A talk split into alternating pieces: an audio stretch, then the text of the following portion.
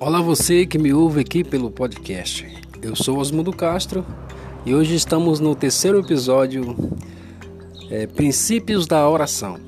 Já vamos ler hoje o tópico 3 que diz Ore pela vontade de Deus. Vamos lá então? Orar por coisas contrárias à vontade divina e a vontade divina revelada é provocar Deus.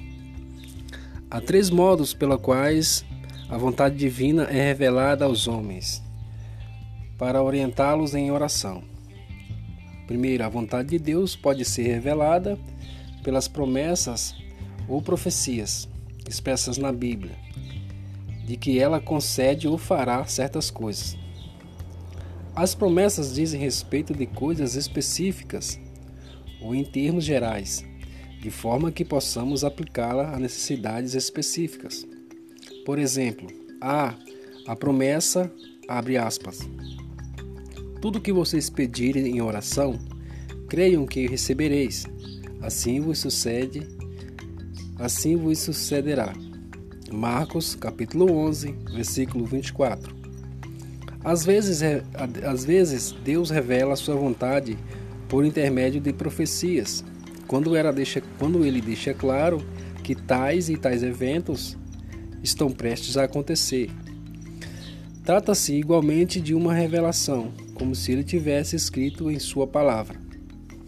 Seria impossível revelar todas as coisas na Bíblia, mas Deus sempre deixa claro para aqueles que têm discernimento espiritual que é, que é a sua vontade conceder determinadas bênçãos.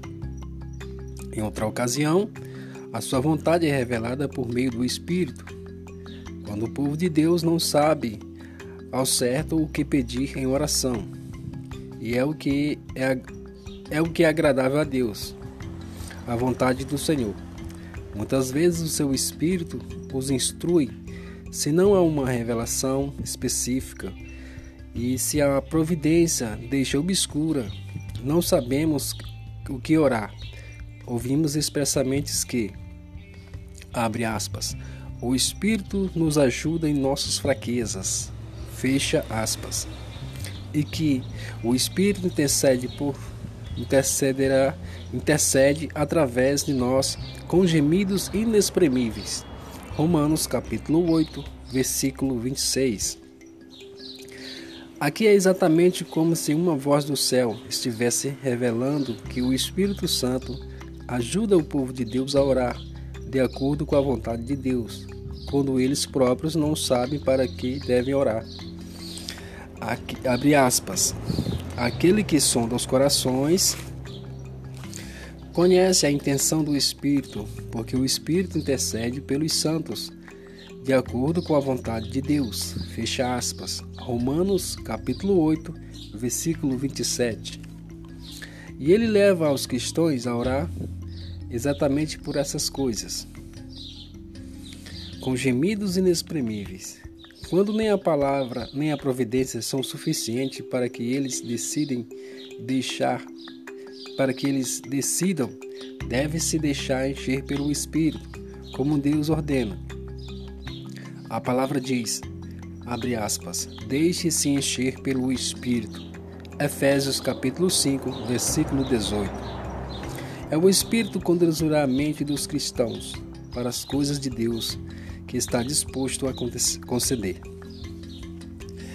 É, vamos orar. Oremos. Querido Deus, confesso que muitas vezes não consigo orar como devo e agravo o meu pecado cometendo o erro de seguir em frente de qualquer maneira, em meio a uma névoa espessa. Ajuda-me a esquadrinhar as Escrituras para que eu possa aplicar em minha oração o que ali aprendo. Ajuda-me a ser mais sensível à dimensão divina da vida do mundo ao meu redor, para que eu possa orar de acordo com a tua autoridade providencial.